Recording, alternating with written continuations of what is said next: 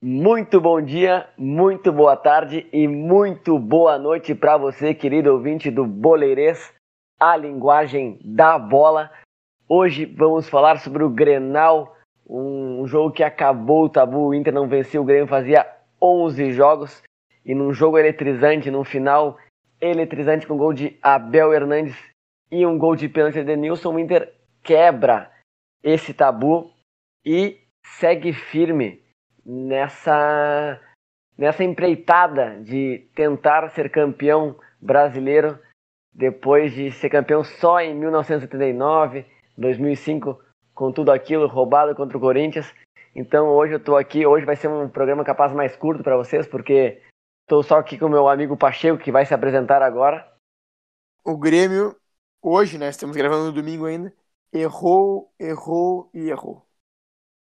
É, Pacheco parece que não gostou muito do jogo.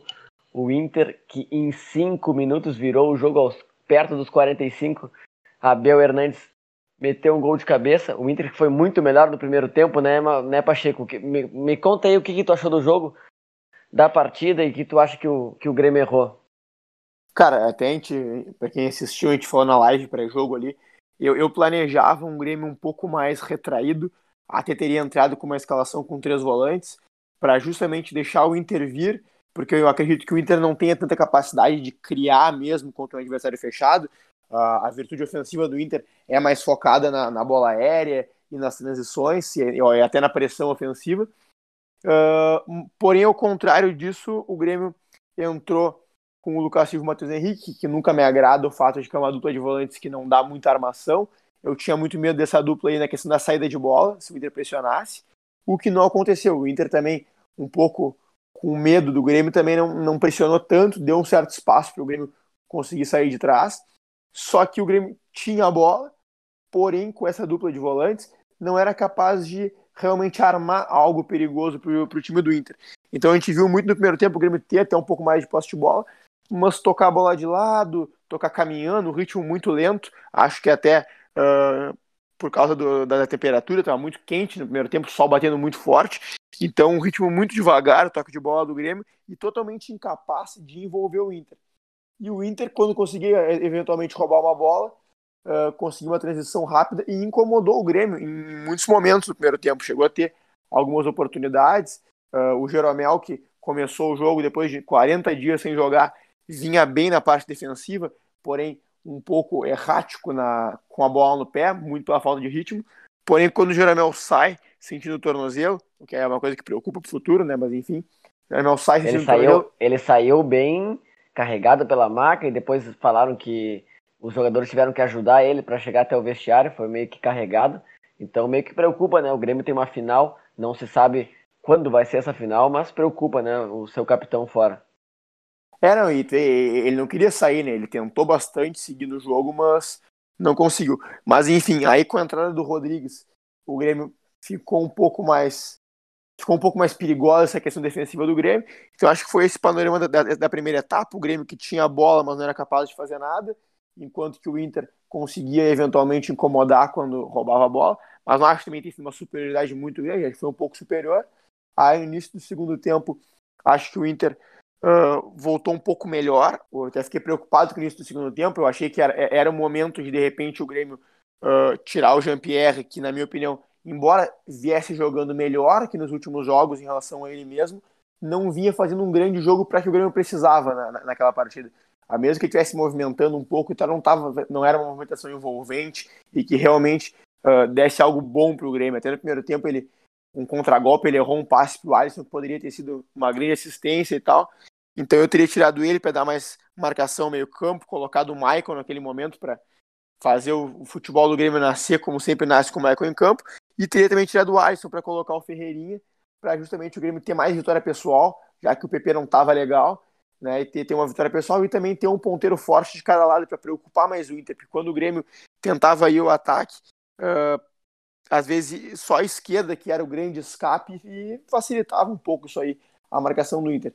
Então eu teria feito isso, o Renato não fez naquele momento, e aí o, o Abel tirou o Pego para colocar o Maurício, e aí o Inter parece que perdeu um pouco o meio campo com a entrada do Maurício, o Grêmio melhorou no jogo, mesmo com o mesmo time o Grêmio melhorou, mas continuou sendo incapaz de criar algo realmente incomodasse o Inter, mas tinha mais a bola de novo, e aí o Renato fez a mudança, tirou, na verdade, o Lucas Silva para colocar o Michael, o Lucas Silva saiu sem chuteira, né? chegou a ser dúvida para o jogo, então acredito que deve ter ficado esgotado mesmo pela situação que ele tinha, mas o fato é que com o Michael entrando no lugar do Lucas Silva ao invés do Jean-Pierre, o Grêmio ficou um pouco mais com uma situação um pouco mais perigosa defensivamente, embora melhor até ofensivamente. E ao mesmo tempo também tro trocou os dois ponteiros, né? Colocou o Ferreirinha e o Luiz Fernando, tirando o Alisson e o PP, e dessa forma conseguiu algo como eu queria mesmo, que é ter dois ponteiros rápidos, dois escapes para preocupar o Inter dos dois lados e ter mais situação de vitória pessoal.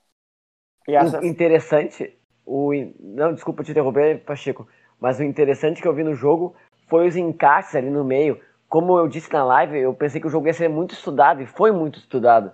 Porque nem o Inter se atirou muito, nem o Grêmio se atirou muito.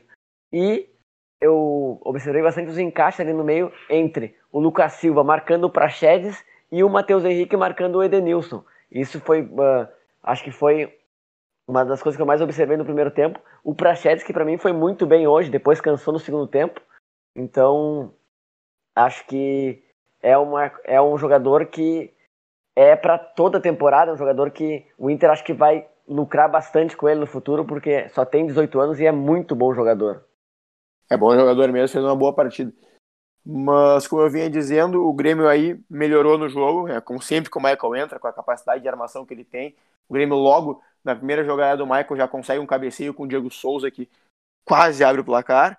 E aí, logo na sequência, o Diogo Barbosa, que até a gente comentou na live, sobre a marcação dele, fez um grande jogo defensivamente, consegue roubar Verdade. uma bola, consegue roubar uma bola, puxa um contra-ataque fantástico em alta velocidade, consegue tocar para o Diego Souza, o Diego Souza com muita frieza enquanto o Jean-Pierre, como eu disse, não vinha fazendo um grande jogo, embora estivesse esforçando até, e, e, e acaba finalizando na cara a cara com o Lomba e abrindo o placar.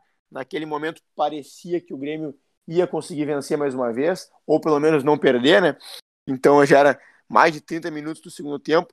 E aí, na minha visão, aí que vem a, a minha grande briga com o Grêmio, que eu fiquei muito, a minha, minha grande indignação com a derrota de hoje, é que o Grêmio fez esse gol e, evidentemente, o Inter, por toda a situação de campeonato e de jejum e tudo mais, viria para cima, viria tentar buscar o resultado.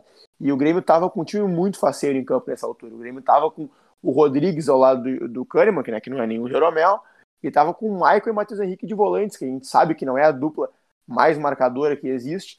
Então, na minha concepção, o Grêmio que ainda tinha uma substituição a fazer, deveria ter tirado o Jean-Pierre e colocado o Darlan, ou até mesmo o David Braz, até o Tassiano, um jogador uma, mais defensivo para ajudar a fechar a casinha ali e aí tentar também ficar um pouco mais com a bola, segurar o jogo, enfim, tentar acabar com a partida e administrar o resultado. E o Renato não fez isso. O Renato ele optou por quando tirar o Jean-Pierre colocar o Pinares, que defensivamente não agrega nada, e na verdade nem ofensivamente vem agregando, mas enfim, colocou o Pinares e deixou o Grêmio totalmente aberto. E além do Grêmio estar com esse time faceiro, também não tentou ficar com a bola, tocar ela e amorcegar. É verdade, Pacheco. O Renato errou na estratégia. Podia ter botado o Tassiano ou o Darlan, né? Porque o Darlan ajuda muito na marcação e também em rodar a bola junto com o Maicon e com o Matheus Henrique. Esse último foi muito mal no jogo, o Matheus Henrique estava muito apagado, então acho que o Darlan ia ajudar para rodar a bola, porque o Inter tinha que ir para cima e o Inter encontrou o gol, né? Com um pouco de espaço, o Cuesta sozinho cruza na cabeça do Abel Hernandes, acho que até foi uma falha de marcação do Kahneman e empata o jogo. E depois no final o Edenilson cobra o pênalti, chamou a responsabilidade. Isso que a gente cobrou bastante dele aqui, principalmente o Batata, cobrando que ele assumisse a responsabilidade, fosse um protagonista. E chamou e bateu o pênalti e virou esse jogo que vai ficar para a história do Grenal, né? Ainda mais se vier o título do Inter daqui a seis rodadas, porque foi uma coisa inexplicável. O time foi muito maduro em virar esse jogo, porque tomar um gol na, nos 30 do segundo tempo e conseguir virar é muito difícil, principalmente ainda com esse tabu de 11 jogos sem vencer. Então a equipe do Inter foi muito madura e se credencia para ser o principal candidato ao título brasileiro.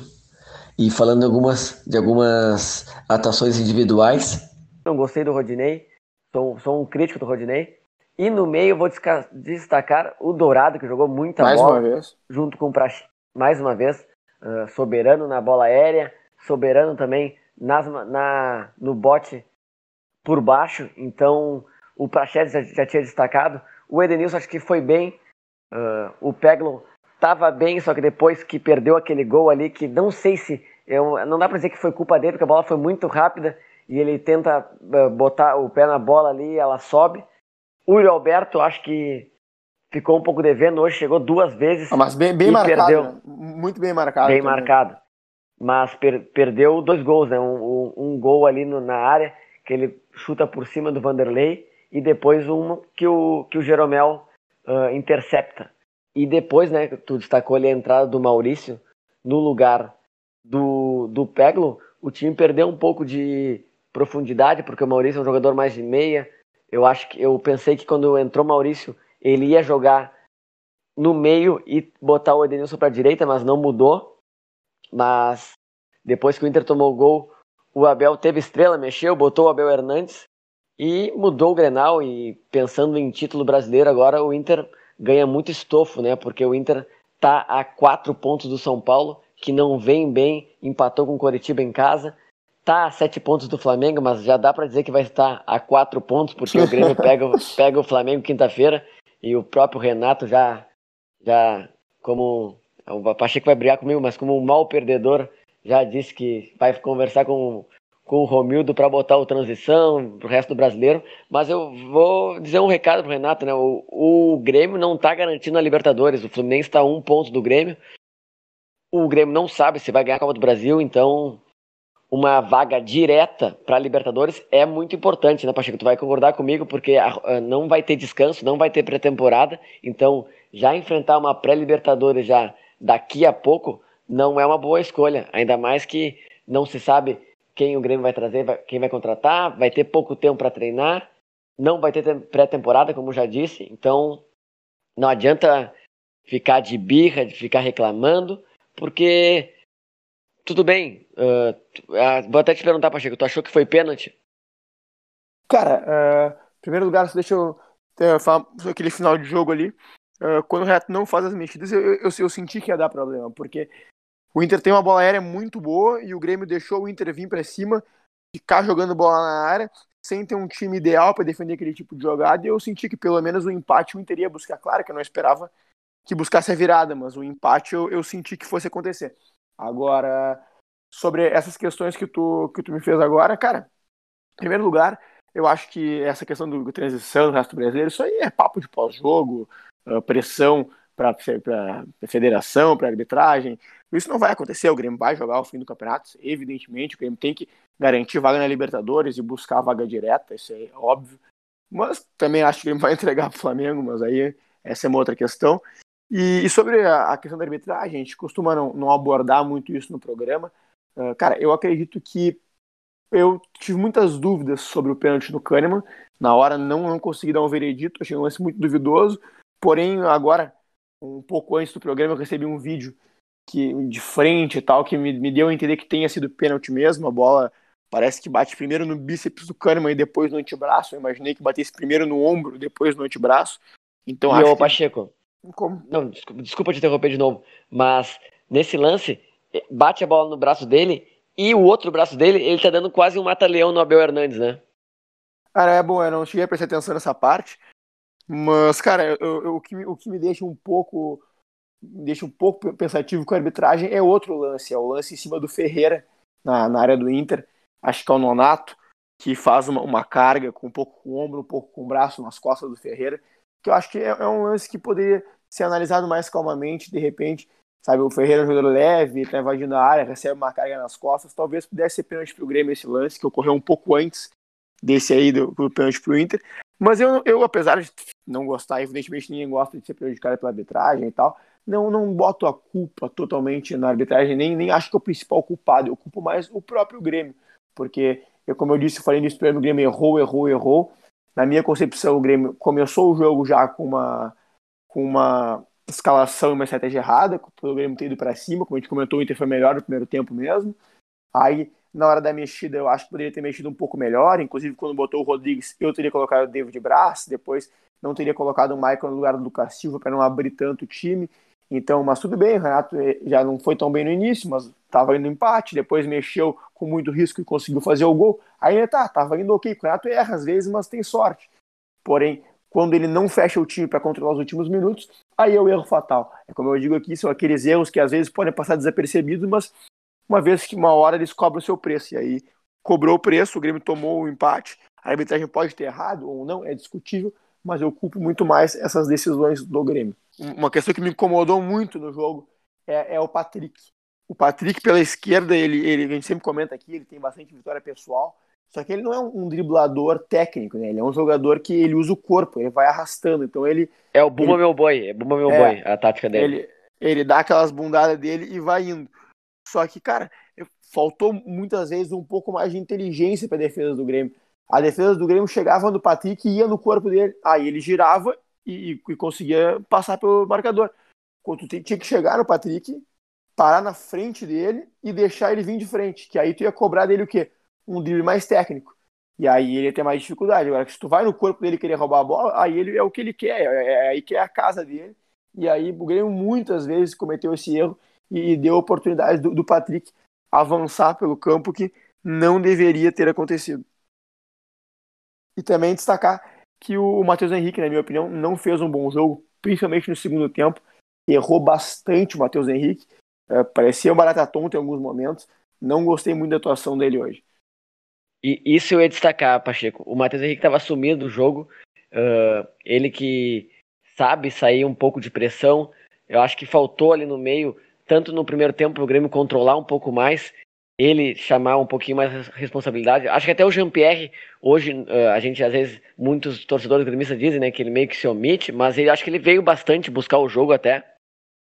No segundo tempo ele não, não buscou muito, mas hoje ele fez uma coisa que tu tanto pede para ele, né? Pisou na área e, e foi o que foi a, foi a hora que ele marcou o gol.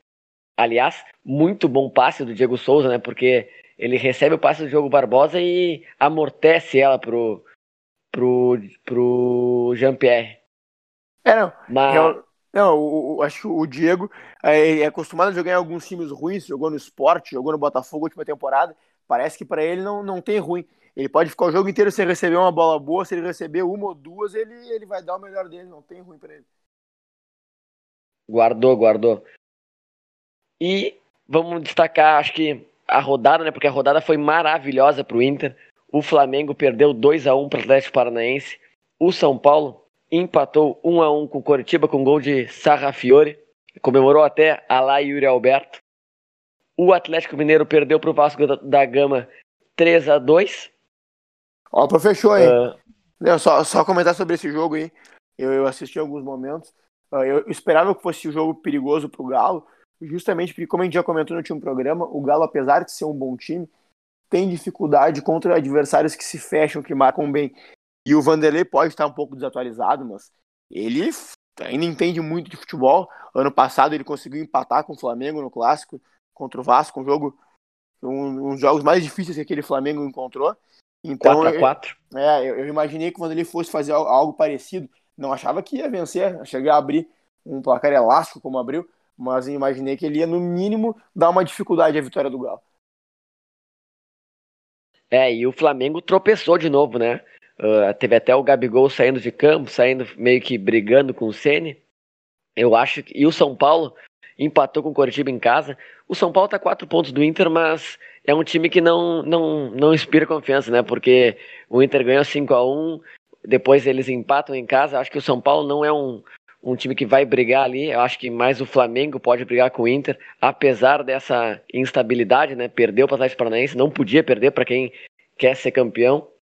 E agora tem um jogo duríssimo contra o esporte na, na Ilha do Retiro, depois do jogo contra o Grêmio, que já tá ganho, né? Já vou dizer pro Pacheco, já tá Já venho falando isso faz umas duas semanas que o, que o jogo já tá ganho. E o Atlético Mineiro vai pegar o Santos, né? O Santos que deve mandar o Fraldinha para jogar, porque tem, tem sábado a final da Libertadores. E o Atlético Mineiro pode chegar a 57 pontos, mas igual fica a 5 pontos do Inter. Então, não, e o, basicamente... não, não, não, só, só pra comentar, o, o Flamengo que tu, que tu falasse aí eu, eu, vejo no Flamengo uma situação muito parecida com o que a gente comentou há pouco no Galo. O Rogério, que foi trazido do Fortaleza, Rogério Senna, ele não, ele não é um mau treinador, mas ele é um treinador que ele, o sucesso dele no Fortaleza se baseou muito no jogo de transição. E no Fortaleza a transição acontece, né? Todo mundo dá espaço pro Fortaleza. Agora, no com o Flamengo não é dessa forma. O Flamengo, com toda a qualidade que tem, todo o cartaço da camiseta, geralmente pega adversários fechados e aí não adianta muita transição. Aí adianta mais uma capacidade de furar retranca, de envolver no terço final. E é isso que falta para o Flamengo. Então o Flamengo também não é um mau time, mas tem uma dificuldade tremenda de furar retranca. Então é, eu vejo um paralelo entre essas duas equipes que são rivais do Inter na briga pelo título, que talvez os adversários menores, de menor expressão, que se fecham, sejam mais difíceis para eles do que os grandes que acabam dando algum espaço para eles transicionarem.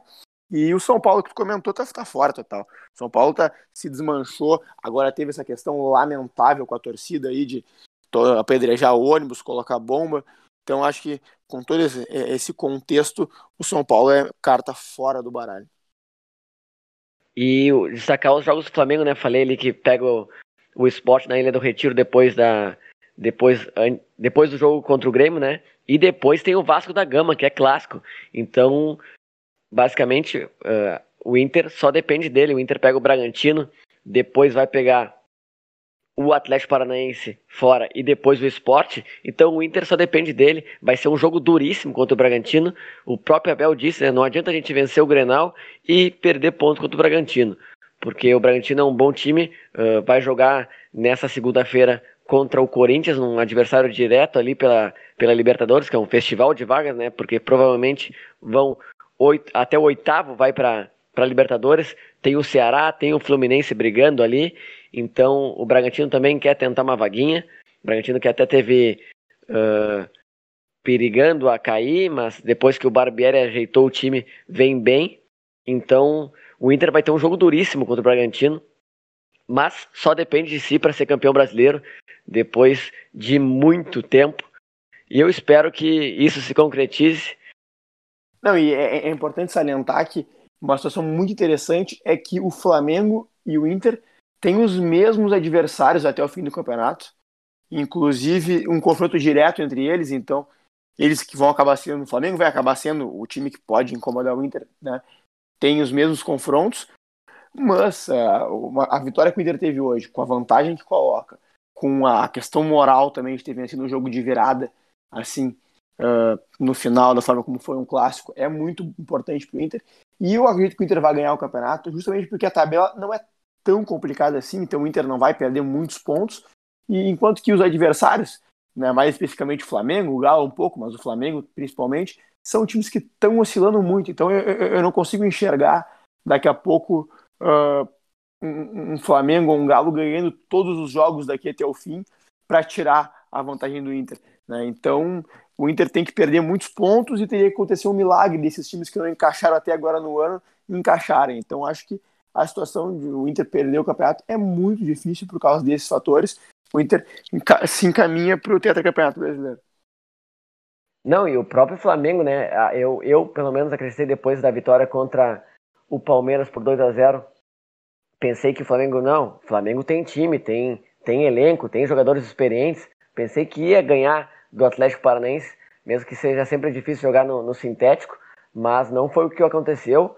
Perdeu, uh, como eu disse ali, né? Com, tem aquele problema meio que de vestiário, né? O Gabigol não gosta muito de ficar no banco, muita estrela junto.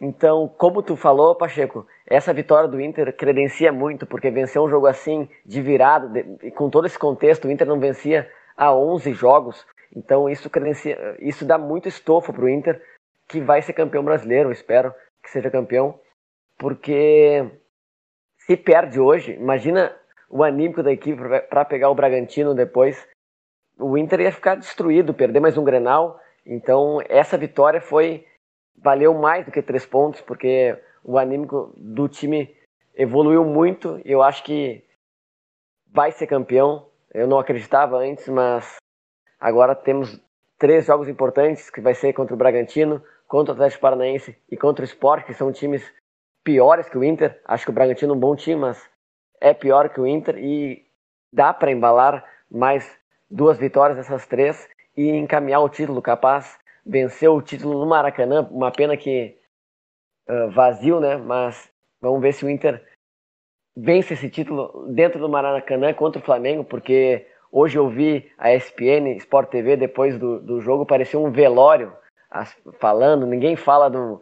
A gente não é nem questão de, de ser o Inter, mas uh, eles odeiam que aqui o pessoal do Sul se dê bem. Quando o Grêmio tá bem também, sequer falam. Quando o Grêmio estava bem lá em 2017, sequer falavam daquele time do Grêmio. E agora o Inter tá bem, embalou as vitórias e sequer falam do líder do campeonato. Então isso é uma coisa que me incomoda muito. Então espero que os cariocas e paulistas durmam tranquila hoje, chorando no quartinho. Olha, cara, eu agora vou ter que torcer pro Flamengo, né? Infelizmente, é, é, é, é o que me resta. Torcer pro Mengão. Eu até acho que se eu pudesse querer alguma coisa, eu ia querer que o Benfica demitisse o Jorge Jesus e ele pudesse retomar o comando do Flamengo e, e fazer de novo aquele, aquele time imbatível e, e ganhar esse título do Inter.